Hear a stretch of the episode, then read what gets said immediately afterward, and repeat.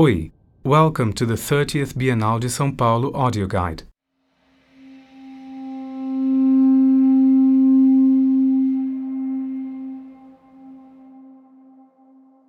The last central galleries on this floor contain the works of Hans Peter Feldmann,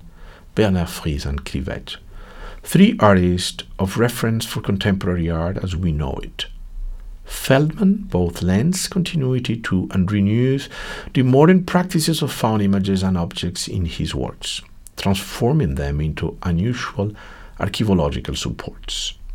Frize for his part, approaches painting as if it were able to be entirely codified and dismantled into a system of performative and precise norms and regulations capable of producing works beyond the subjective consideration of taste and composition. Kriwet, finally, converts languages into a source of static and dynamic images, lending political resonance to his research, which goes beyond pop art and the politics of concept. In the space around these galleries,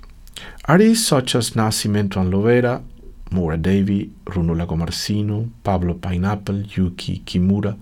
Ambroise Naimoko, Iñaki Bonillas, and Pablo Accinelli articulate in their works, with varying degrees of complexity, the practice of archive and the critical reconstruction of memory in works that, with greater or lesser insistence, open themselves to the material of language, to its serial declension or to its passage towards other forms of language.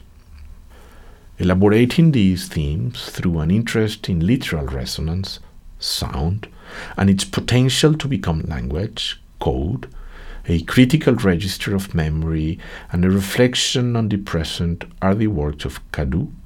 Meris Angioletti, and Marco Fusinato. Lastly, a final section of the second floor brings together a constellation of artists whose works are all manifested as archives of images, archives of figures in a state of deformation or overlap, and in general as the installational accumulation of these images in which we see a collision of all techniques, all memories, both individual and collective, critiques of national or social narratives referring to gender politics or to the politics of images and their history, as in the works of Marques Penteado, Christian Vinck, Tiago Carneiro da Cunha,